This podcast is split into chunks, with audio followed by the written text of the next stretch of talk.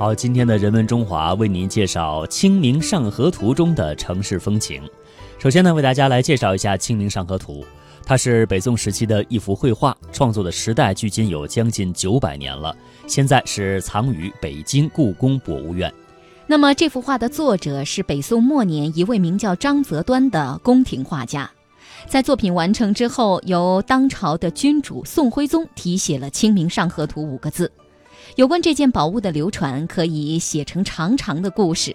这幅作品本为北宋宫廷收藏，金人攻下北宋都城，也洗劫了宫中的一切。《清明上河图》被金人掠去后，流落到民间。蒙古人建立元朝政权以后，《清明上河图》被掳进宫中。宫中有一个装裱匠，识得这件宝物，竟然使了一个调包计，用一个临摹本把真本偷换了出宫。那从元朝到明代的这百余年时间当中，它是辗转于收藏家、古董商人和文士之间，一直到明代后期才第三次入宫。到宫中不久，又被一个懂书画的太监给盗走了。经过了这么多次的转手买卖，大致到了十九世纪的初叶，归到了清代宫廷所收藏。这就是他的第四次进宫了。在辛亥革命之后，末代皇帝溥仪把它带出宫，开始呢是存放在天津，后来是伪满政权成立，就带到了长春。那伪满政权灭亡之后呢，溥仪正准备把它带到日本的时候被劫回，后来就交给了北京故宫博物院。这也是他第五次进入到紫禁城。武进紫禁城的传奇经历，更增加了这幅作品的吸引力。它在流传过程中还产生了大量的摹本，至今散落在世界各大博物馆的摹本有三十件之多。其中一件摹本还骗过酷爱艺术的乾隆皇帝，乾隆将这件摹本定为真本，现藏于台北故宫博物院。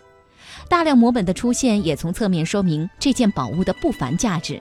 那么，这是怎样一件作品呢？我们首先通过一段专题来了解一下。《清明上河图》上共有历代十三个收藏家写的十四个跋文，前章九十六方，仅中国末代皇帝溥仪的前章就有三枚之多。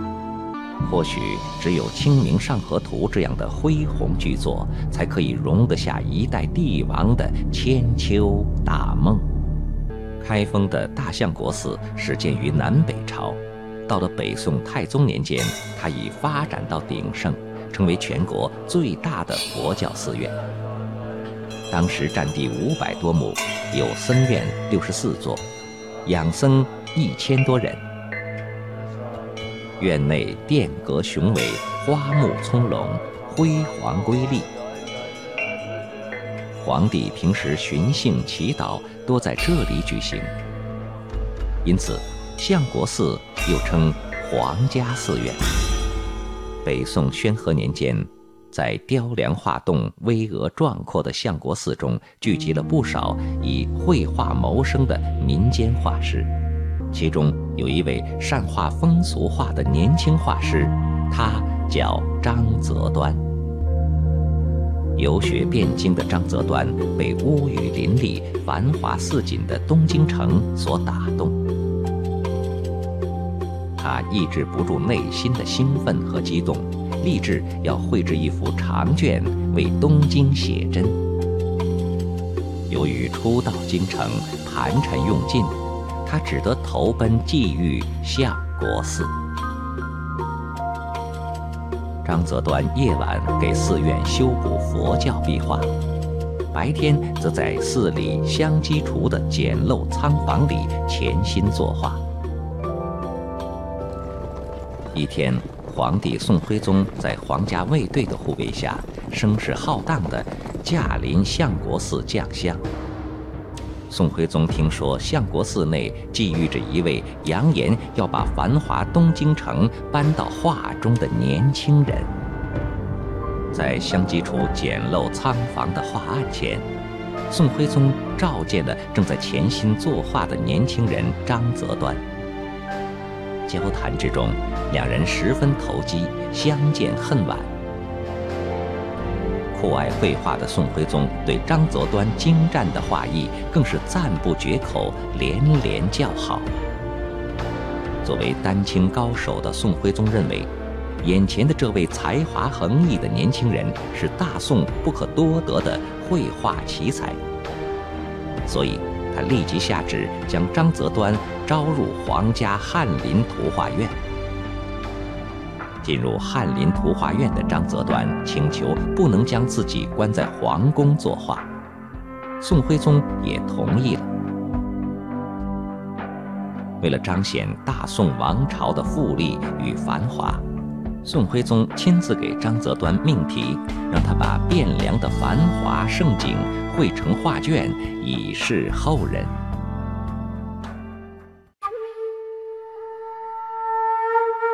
从大漠孤烟塞北，到杏花春雨江南；从山水田园牧歌，到金戈铁马阳关。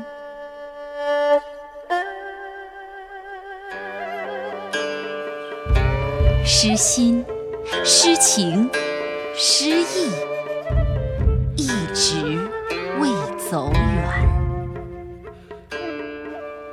这里是中华风雅颂。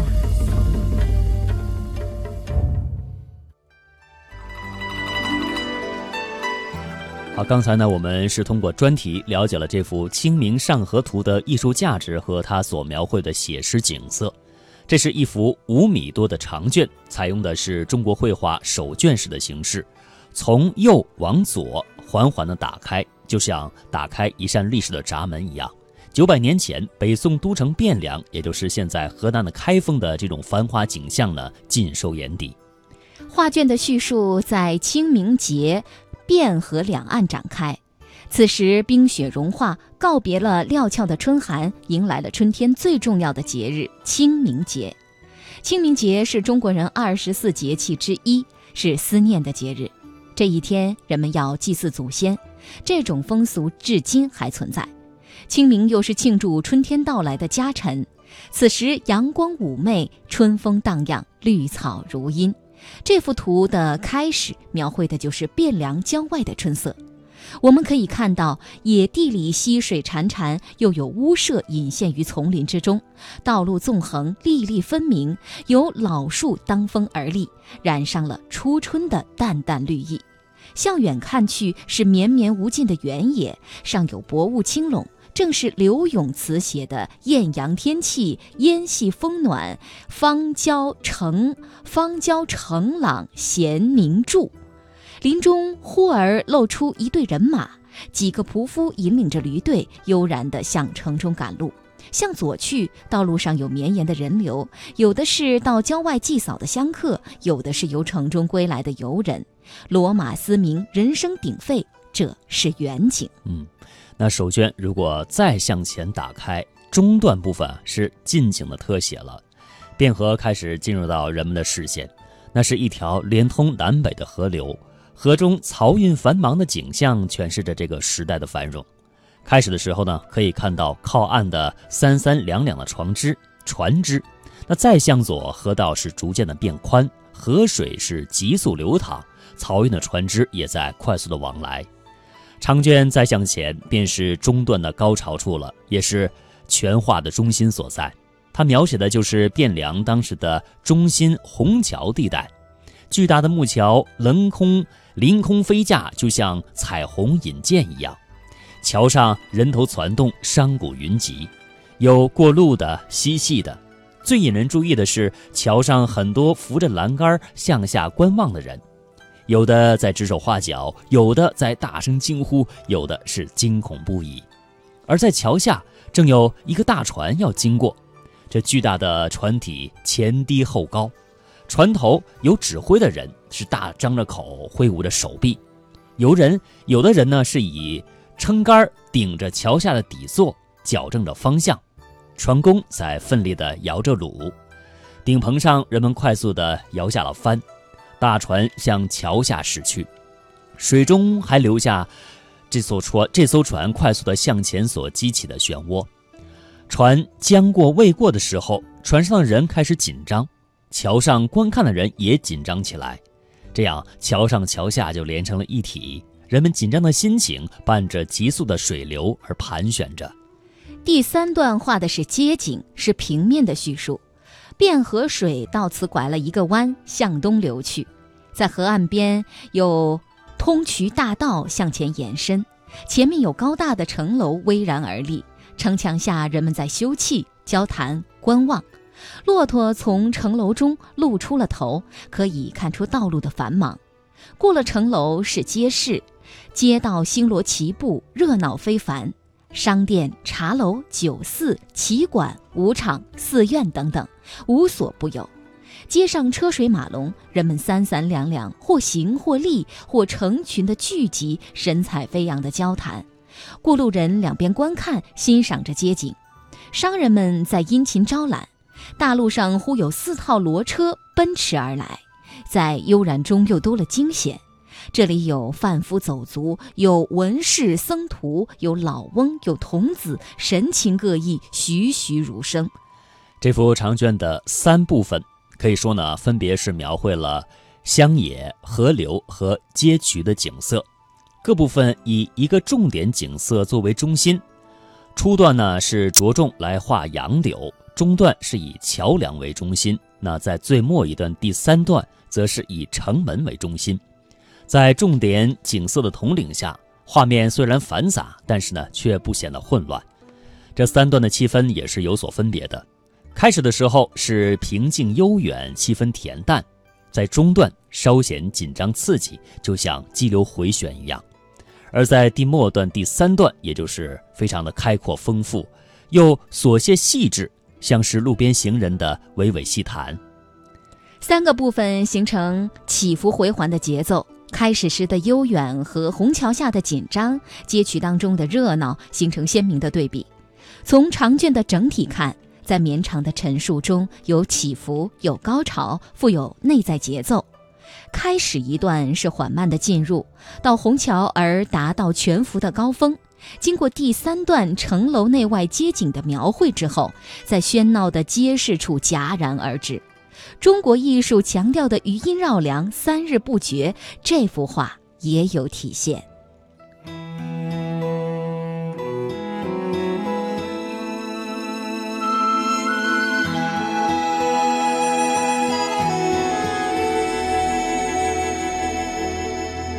都说郁金香。花期并不长，时间是它致命的伤。开在笑眼里，谢在夜凄凉。为谁笑颜，为谁凄凉？都说郁金香木心上浓妆，却穿上泪过的衣裳。流星划。不开，无心了成霜，心有重重，泪雨千行。郁金香，郁金香，你为谁笑，为谁妆？郁金香，郁金香，是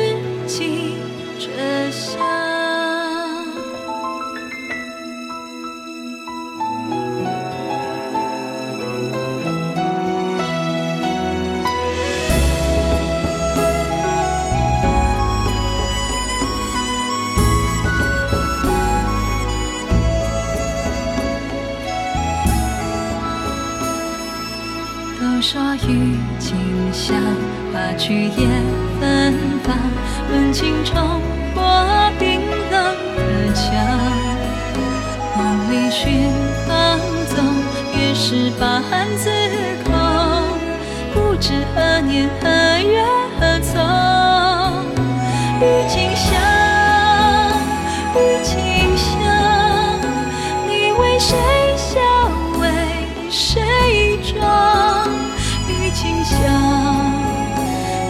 清香，你会月尽折容，化为知己麝香。